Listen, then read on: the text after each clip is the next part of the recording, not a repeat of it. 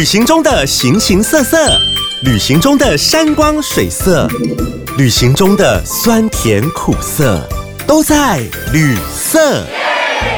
旅行台湾，旅行日本，旅行全世界。旅行要住旅社 （hotel），旅行要有点情色 （sex），旅行要找旅行社 （tour agency）。你想听的，我想说的，关于旅行的五光十色，都在有声有色的旅色。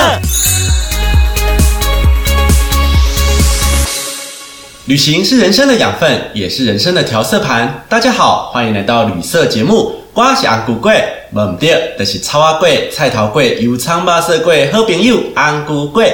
每个礼拜五搞为喜花无正经的安菇贵，要喊你这回来开讲。今天我们又回到了去日本自由行的主题。那我们今天想要跟大家聊的主题是什么呢？是滑雪。你有去过日本滑雪吗？日本有很多滑雪场都非常有名。那你学过滑雪吗？你认识滑雪吗？今天我非常荣幸邀请到一位滑雪教练，这位教练是我那时候去学潜水的时候认识的。那聊天之后才知道，他原来是在日本担任滑雪教练。因此，我们用连线的方式，让大家透过他的声音来认识一下日本滑雪运动。那在连线访问之前，我们也先带大家对日本的滑雪场有基本的认识。那几个比较有名的滑雪场，分别介绍给大家。像在北海道的新野度假村，还有 Kilolo 度假村，还有留寿都滑雪场，这个都是在北海道相当具有知名度的滑雪场。而东北地区也不遑多让，像安比高原、藏王温泉，还有野泽温泉滑雪场，这些都还蛮有知名度的哦。那我们等一下要连线访问的石头教练，他就是在安比高原担任滑雪教练。那还有一个地方是很方便的，在新系的越后汤泽这个地方，在冬天可以直接搭新干线就可以抵达这个滑雪场，所以非常方便。那我们刚刚介绍的滑雪场其实也各具特色，比如说新野度假村，它有一个高手特定解放区，就如果你是高手的话，很适合到那边去玩。那如果是像 Kilolo 度假村这个地方，我之前也去过，那它有提供家庭滑雪。那也有新手滑雪的专用道，所以呢，你就如果是新手技术不好，也不用担心被撞到。那它也有提供儿童的滑雪课程。那留寿都是北海道最大的滑雪场，它有两座的雪地公园，也有一个儿童的玩雪乐园，非常好玩。那留寿都还有另外一个特色，就是它有高达四层的未压雪，也就是说它那个雪没有去压过，是很适合高手去挑战的。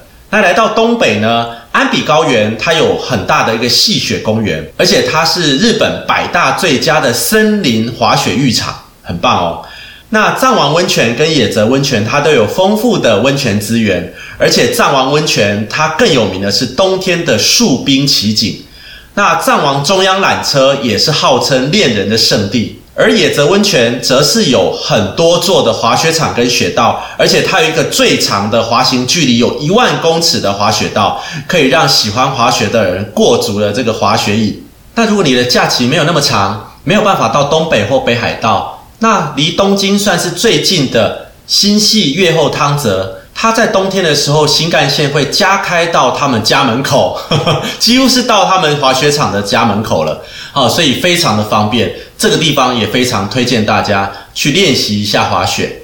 现在就穿上你的雪衣，套上你的雪鞋，让我们一起去日本自由行滑雪去喽！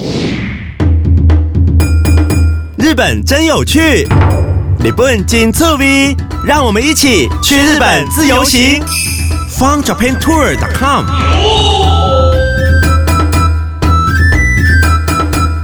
我们今天又回到了我们去日本自由行的单元。那刚好呢，我过去在小琉球学潜水的时候，认识了一位教练。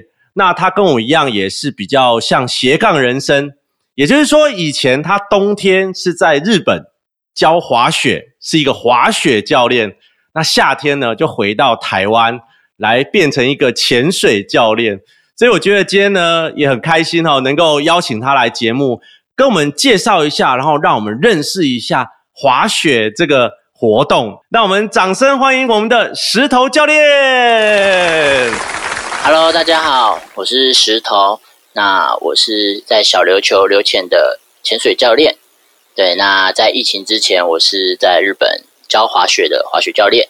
那石头，你在日本滑雪教练，你大概是当了多久了？呃，大概是两季。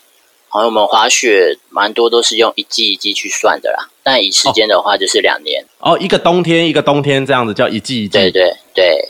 哦，那你是什么契机接触到滑雪？呃，我当初那时候当完兵之后，我就去澳洲打工度假。对，那就是有机会到雪山上面工作，然后接触到滑雪这项运动。对，那就是一滑就上瘾了。然后滑一滑就变教练，大概就是这样的一个过程。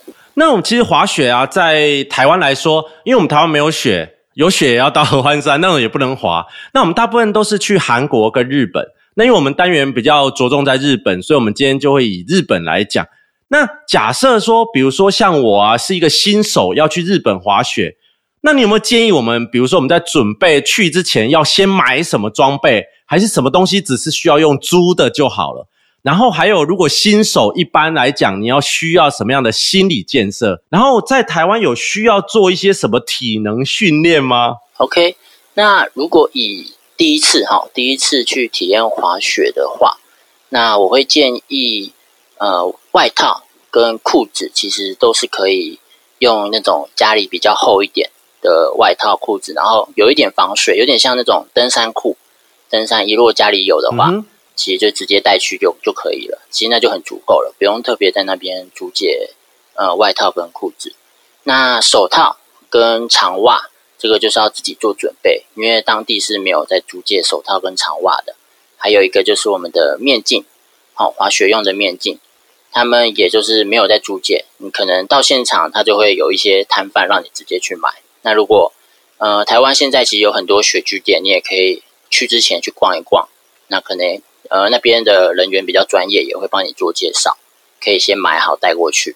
那听起来是不是就是比较贴身的东西，就是尽量用买的？嗯，对，没错，就是贴身的就可以自己带，因为卫生问题啦，还是用自己的会比较好一点。那装备的部分，我们再到那边租借就可以了，就是像板子啊，或者是呃雪靴，就是在那边租借就可以了。然后护具的话，就是看个人有没有需要，对。有的话，当然就是摔了比较不会痛，比较不会受伤。那护具的话，可能就是有需要，就是准备护膝、护肘跟呃护腕这三样，其实就很足够了。屁股的，之前我有看过，我去日本逛那个运动用品店的时候，有看过那一种防摔裤，就是后面有很厚厚那那一种，那个有需要先买吗？这种我觉得话，呃，如果你是年轻人的话，可以不用。我们屁股肉多，身体好，就摔几下其实不会怎么样。对，那如果是有点年纪的，你会担心摔一个呃腰受伤、脊椎受伤的话，那可以直接准备。嗯哼，对，那通常是比较少啦。那有一种东西还蛮可爱的，就是不知道有没有看过，他们现在滑雪会流行屁股穿一只可能乌龟，或是穿一只瓢虫，一个娃娃装在屁股上面那一种。那种也是有一定的呃缓冲效果啦，当然防护力可能不会到那么好，但起码就是你摔了比较不会痛。对，那个也如果你觉得哎蛮有趣的，也可以买一个这样子带一个去。有那个我看到后面有个乌龟啊，或是瓢虫那个，你讲到这个，我之前去北京外派的时候，我有去滑雪啊，我有看到人家穿这个，还蛮可爱的。对，这大陆还蛮流行的。对，嗯，那我们刚刚有讲到说，如果说是新手的话。我们在台湾有需要做一些什么体能训练吗？因为据我所知，滑雪好像是蛮耗体力的。呃，对，尤其是以初学者来说，你一开始的话会一直需要爬山坡，爬上去，然后穿板子滑下来，那这一段就会蛮训练你的体能的。可以的话，就是登山会有帮助，你觉得走阶梯啊也会有帮助。然后比较多都是腿部的训练跟核心的训练，可以稍微。在出发前可能一个月，你知道你要滑雪嘛？出发前一个月，适时的做一下运动，那才不会说你今天可能去滑雪，滑了一天，然后酸痛两天这样子。那我们一般看到的那种滑雪的种类，大概分为双板，就是我们在讲的像 ski，还有单板，就是像 snowboard 这种。那新手建议是从哪一样入手啊？那还有我们一般的像一般，如果我们是去旅游滑雪这种课程，大概都会排几天啊？我们会学到什么程度？就可以学到像电影这样子，就可以很高的地方滑下来了吗？哦，要滑下来是绝对可以，当然就是看是你是躺着滑下来还是趴着滑下来。OK，好，那如果以新手来说的话，好，我们双板跟单板，我会建议，如果你有玩。板类，其他板类运动，比如说冲浪啊、滑板，那你可以从单板先着手，因为它就会比较相似。那如果都没有的话，那我会建议是双板 ski 会比较简单入手、入门一点。那通常的话，以滑雪团来说，像旅行社的那种滑雪团，都是会安排去五天、滑三天这样的一个行程。那对于一个课程来说，也会比较完整一点。对，那可以学到什么程度，其实见仁见智。那以我的经验来说，大部分只要上过我的课程一至两天，哦，都有跟着上课的话，要从最简单的，呃，最简单的绿线滑下来，基本可以滑出那种有点丑丑的 S turn，是可以顺利的滑下来的。哦，所谓丑丑，就是说它的姿势不美观就对了。对，但你就是还是有办法可以滑到山下。好好，像这种短天数旅游滑雪教练课程。通常我们需要准备多少预算？那我们要从哪一个管道去找像你这么优秀的教练呢？优秀的教练还不敢当啦，因为其实我也才两季，还算之前啦。但是呃呃，我先讲大概预算多少好了。那以旅行社那种包套的行程的话，哦，包套的行程它可能就是五天滑三天，全包大概就是五万多块。五万五万出头啦，应该安乌龟那边应该也蛮清楚的。对，那呃，以一个教练好了，像我们雪场的话，以我来说，你今天可能来雪场，然后请我上课，那两小时的话，大概会是两万三的日币，大概你单请教练可能就要五六千块这样子。对，那可以从哪个管道去找教练的话，其实因为滑雪的市场其实还算大啦，其实不大。所以以目前来说，脸书社团有个叫 SnowCon 的，那上面都很多滑雪的资讯，也有很多教练在里面，你可以直接从里面找，或者是旅行社它配体的教练，其实也都是还不错的。加上旅行，你跟着如果跟着旅行社去的话，是有一定的保障啦。那也可以像到当地这样子，到当地，然后当地的滑雪滑雪学校，然后去找当地的教练。对，那像我就是隶属于当地的滑雪学校的教练，能遇到遇到我的话就缘分呐，这样子。因为我目前也还在想说，哎，有什么样的管道可以让我被大家看见，这样子。嗯哼，好，那我们刚刚在节目一开始，我们就有介绍了北海道啊，东北比较有名的这些雪场。哎，我们还没有问你，你是在哪一个雪场任职？哎，好，我是在日本岩手县的安比高原的滑雪学校任职。哈哈。那比如说像我们新手去滑雪啊，你有推荐哪些？像我们刚刚有介绍，像北海道的啦、东北这些雪场，那你你你任职的这个安比高原雪场啊，它有什么特色？你会推荐？比如说我们像这种新手啊，第一次去就去你们安比高原去滑吗？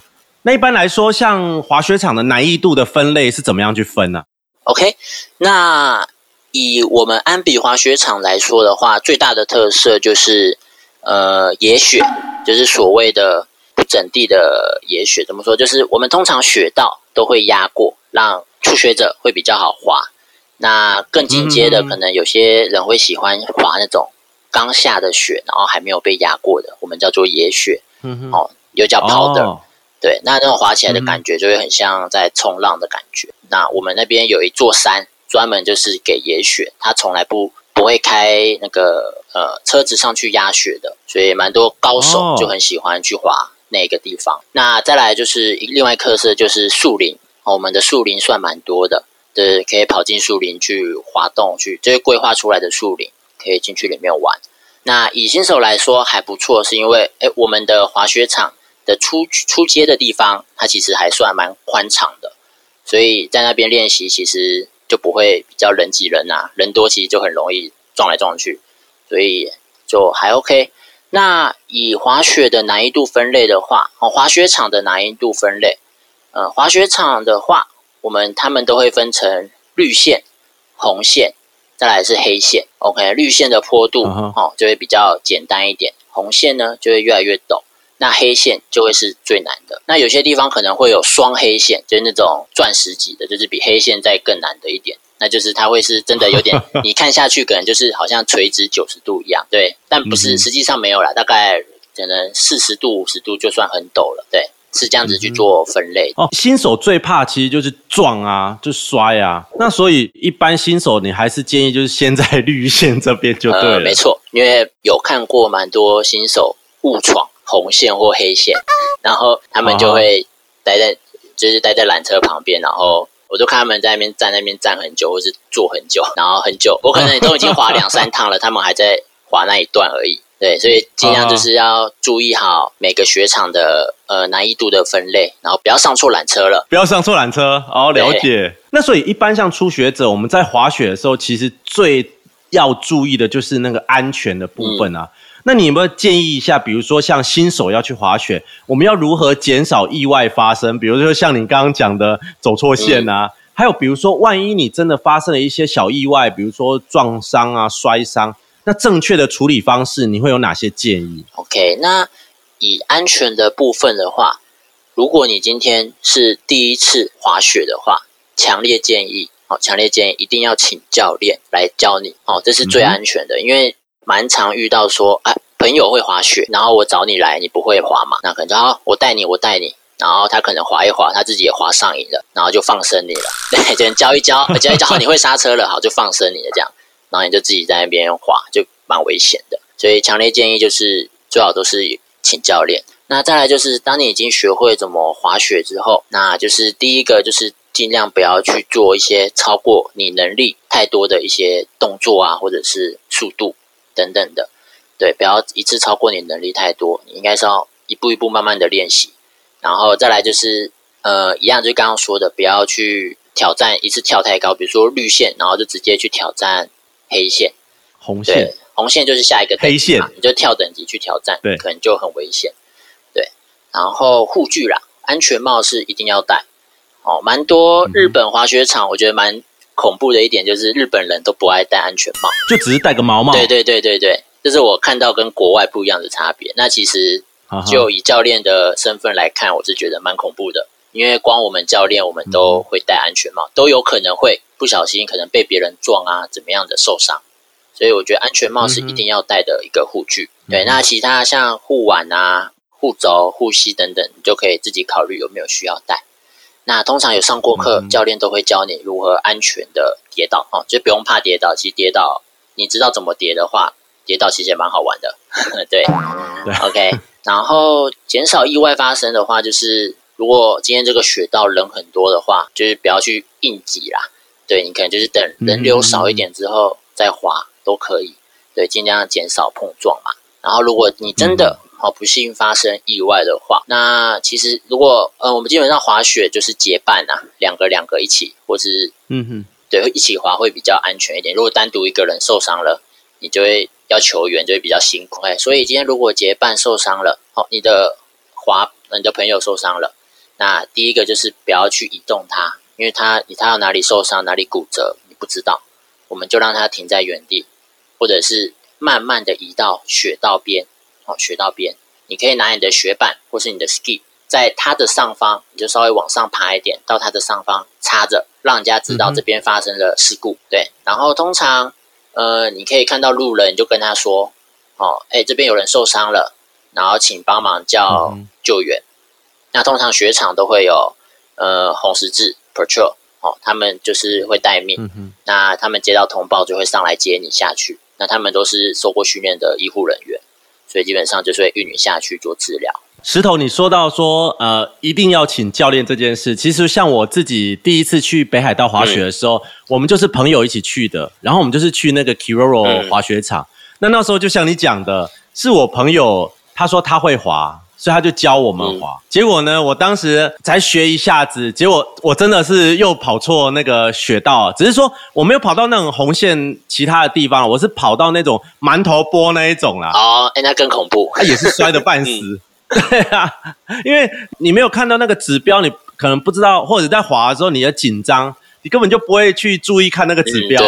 所以就快跟慢它都有写，但是你自己就误闯。嗯，对啊，我就想到这个这个部分。对对对，对。因为呃还蛮特别的是，我们滑雪场就除了雪道，然后还有森林区，然后还有几个区域，像是你刚刚说的馒头区哦，它都会有做分类，或者是 park 区，就是会有一些管子啊、box 或者是一些小跳台，你可以进去玩。啊哈，对，都会有分区域，哎、通常也都会有指示牌，哦，所以有时候滑雪的时候，地图一定要先看过，稍微记一下哪里哪里有什么，才不会误闯这样子。嗯哼，哎，那比如说啊，像我像一个新手，像我去滑雪，假设我觉得，哎，我对滑雪还蛮有天分的，学一学，像我 snowboard 我就会，或者是我 ski 就滑得不错。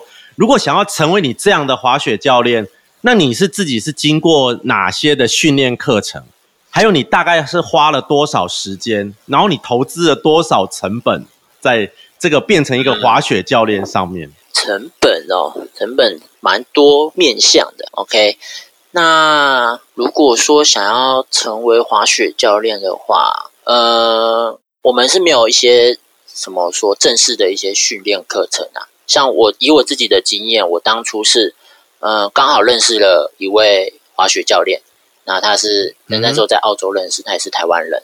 对，那我就嗯哼，有跟他去跟他指点嘛，跟他请他教我一些，对，然后学一学之后，再花蛮多时间去自学。其实我蛮大部分都是自学的，就是看影片学。那其实这个就是蛮不好的示范，对 对。但那前提是我一开始我初学的时候是有先找教练学习啦，然后后来才是慢慢对对对，后来才慢慢自学。对，那学一学之后，就是去考教练嘛。基本上可能我自己啦，是花了大概一个冬天的时间，然后基本上就是、那时候就是上班，然后下班就去滑，上班下班就去滑，基本上就是每天滑，然后每天去想说，哎，我今天要练习什么，练习什么，然后去做练习这样子，然后才去考教练的证照。对，那在去考教练的证照的时候，你就要有一定的滑行的实力咯。基本上你要可以红线。哦，以出街的教练啊，你要红线可以顺滑，然后黑线滑下来是没有问题这样子。什么是顺滑？呃，顺滑的话，呃，比如说我们说 S turn 嘛，左转右转 S turn，那你的顺滑就是基本上你要可以做到 carving，就是画出线，在滑雪的时候你是可以刻出你的轨迹的，这样子哦应该比较简单一点懂吗？会吗？对，就是可以刻出你的听听起来应该是蛮难的。啊，是吗？对对啊，对，听起来你说画出轨迹，就是在滑雪场上嗯要有一条很漂亮的轨迹，这样像 S 型这样子。对对对对对啊对，就是差不多到这样的程度叫顺滑。然后就是对吧？基本上花了一整季的时间都泡在雪场哦。那你就可以想，如果今天住宿的费用，然后加上雪雪山上面吃又其实蛮贵的，那这些费用，对我那时候是因为有在工作，所以就是可以 cover 掉。那如果你是专门去雪山，然后训练要考教练，那其实要花的成本是真的，我是觉得十二十万跑不掉啦。你讲的是日币还是台币？台币哦，台币。台币十万、二十万。对，你要住在雪山，然后吃住，然后可能前面要请教练，然后去这样子做呃训练，跟达到滑雪教练这个程度的话，加上考教练的费用，对，十到二十万，我是觉得跑不掉。对哎那你那时候在日本考那个是在日本考那张证书吗？呃，我有两张证照，一张是 ski，ski 的是在澳洲考的，那 snowboard 的我是到嗯日本才考。所以滑雪也有跟我们潜水一样，是有世界性的一个认证组织，然后你是在各地都可以考同样的一个 level 的证照，是这样子吗？哦，呃，应该说滑雪的话，它的证照有不同的系统，比如说有加拿大这个国家的系统，有澳大利亚国家的系统，也有日本的系统。那基本上，呃，除了日本以外，其他国外的滑雪呃滑雪证照的系统都是国际性的。那日本的话，它就有点比较独树一格啦，它就它也不屑你国外的证照，然后它也觉得它自己的证照最厉害，所以它就有点呃，国际上可能比较不会承认日本的，对，但日本的会承认你国际的证照，这样子，哦，了解。对 对，那你在日本担任滑雪教练那时候，收入好吗？就是说你投资了，比如说我们投资了十万、二十万，那你觉得呃这个收入有 balance 吗？呃，有，对，其实是 cover 的回来，对，但需要一点时间。对那以我来说，因为我是在当地的滑雪学校嘛，所以等于说我也是给人家请，然后可能那时候就是零底薪加抽成这样子在赚啦。对哦，那当然就是客人越多，就是可以赚的越多。嗯哼，那旺季的话，可能就是圣诞节到过年这一段。嗯哦，刚好外国人很多，然后呃就是圣诞节的话是西方人很多，然后过年的话可能就是台湾、中国这边人很多，嗯哼对，然后这样赚下来，是一个月也有三十多日币，三十到四十，，哇，那真的不错哎。对对对，但就是季节性，你可能这这个这波这三个月过了，可能就就没有了，这样，对不会啊，就休息一下也好啦。对对对啊对。啊那以我来说的话，我觉得我算业界里面啊，业界里面应该算算中间而已。嗯哼，因为如果你是一个私人教练，然后你又有做出自己的口碑或品牌、自己的客群的话，那其实因为滑雪的消费是很高的，对，对你如果没有对没有被公司啊或学校抽成的话，你实赚其实是可以赚到很多钱的啦。对，但就是它毕竟还是季节性的工作，所以我还是觉得是，如果你把它当赚钱的工作，你可能我觉得会蛮辛苦的。但如果你把它当兴趣在做的话，那就会会蛮开心的这样子。对啊。哎，那石头教练，我们也是在小琉球，就是流潜台湾潜水的小琉球分部 流潜这个潜店，我们认识的哈。那你也是算是斜杠青年，那现在没办法出国，你现在是担任潜水教练的工作。那潜水跟滑雪，你个人喜欢哪一个？你觉得这两个工作有带给你人生什么样的收获吗？那以两个来说，因为我是先接触滑雪啦，所以一定还是比较喜欢滑雪多一点。那甚至如果现在可以出国的话，啊，我一定不会在台湾，对我一定在日本的路上这样子。嗯 OK，那嗯，这两份工作的话，其实我觉得就只是我觉得都蛮有趣的，因为它有个共通点，就是它可以让我认识到很多不同不同的人、不同的客群。对，然后加上嗯，滑雪啊、潜水又是比较算特别嘛，比较特别的一个运动产业，我觉得，所以你会看到的人也会比较特别。对，就是还蛮多厉害的人啊。我我这样讲，就是有时候会遇到一些蛮厉害的人，你想不到。然后他看他滑雪、滑雪啊或潜水这样子笨笨拙拙的，然后你教会他，对，然后想不到他背后是 哎跟我们一样吗？你现在讲我们吗？哎，我没有啊，你很厉害啊。我是指说刚开始学嘛，大家一定都会是比较菜菜的新手嘛，这样子。嗯，然后他们背后其实就是是像黄国贵一样有很厉害的呃很厉害的人，或者是一些大老板啊等等职业之类的。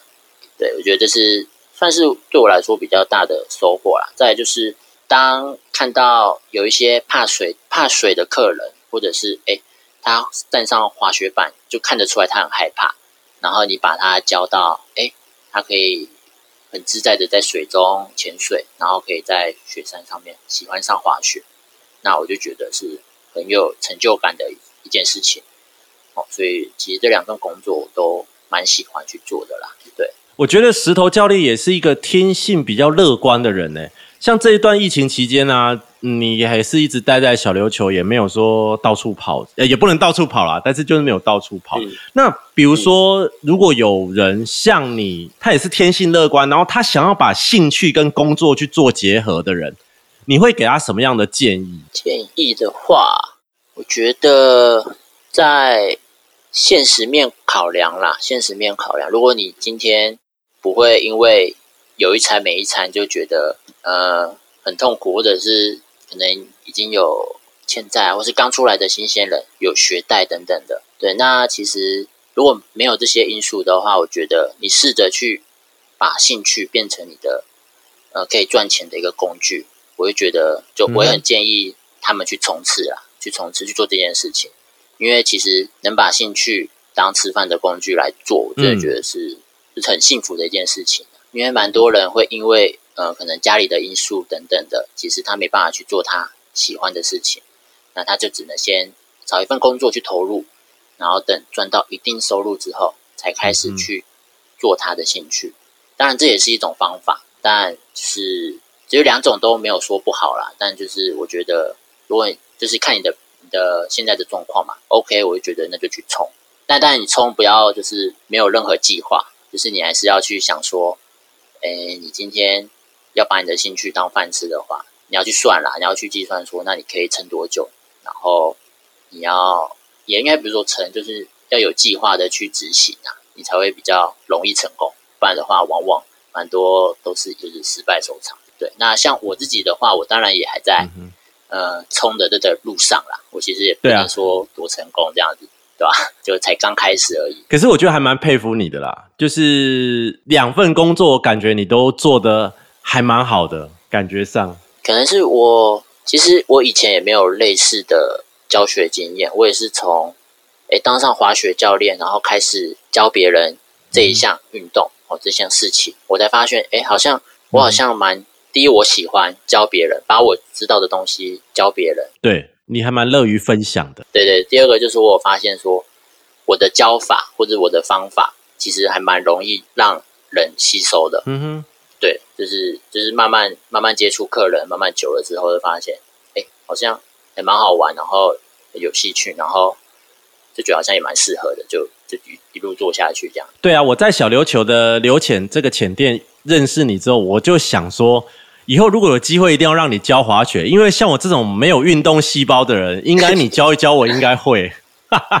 有机会啊，对，有机会，对啊，我们非常期待能够在出国的那一天。没错。好，那最后你有没有什么要补充的？哎，那你当初说你不是跟朋友去滑雪吗？对。那后来呢？后来我就滑那么一次啊，然后我因为我在呃。二零一八年的时候，其实我那时候原本有跟朋友要，就是参加你说的旅行社包装的那种滑雪团。嗯嗯。那可是那一年，因为我爸爸身体出了一点状况，所以我那一次我是直接取消。可是我在我去日本玩的时候，因为我去日本自由行还蛮多次的，所以我有去运动用品店。其实我已经准备好了我的雪裤。我的防摔裤、我的护目镜、我的安全帽那些东西，其实我都买了，但是就是还没有机会真正的去玩一趟啦。那可是后面就疫情出来啦，所以那件雪裤啊、外套啊什么都摆在那个柜子里面。我希望有一天能够带着它，然后跟着你去滑。可以，可以，对对对，我们去安比高原，对，没问题啦。对啊。好，那我们今天非常谢谢石头教练来到我们的旅社节目，然后相信这一集呢，也可以让很多滑雪新手了解一下滑雪这个运动哦，到底它有没有想象中的危险，或是应该注意的地方。那如果你对滑雪还有什么样的问题，你想要问石头教练呢，也欢迎你在我们的节目下面留言。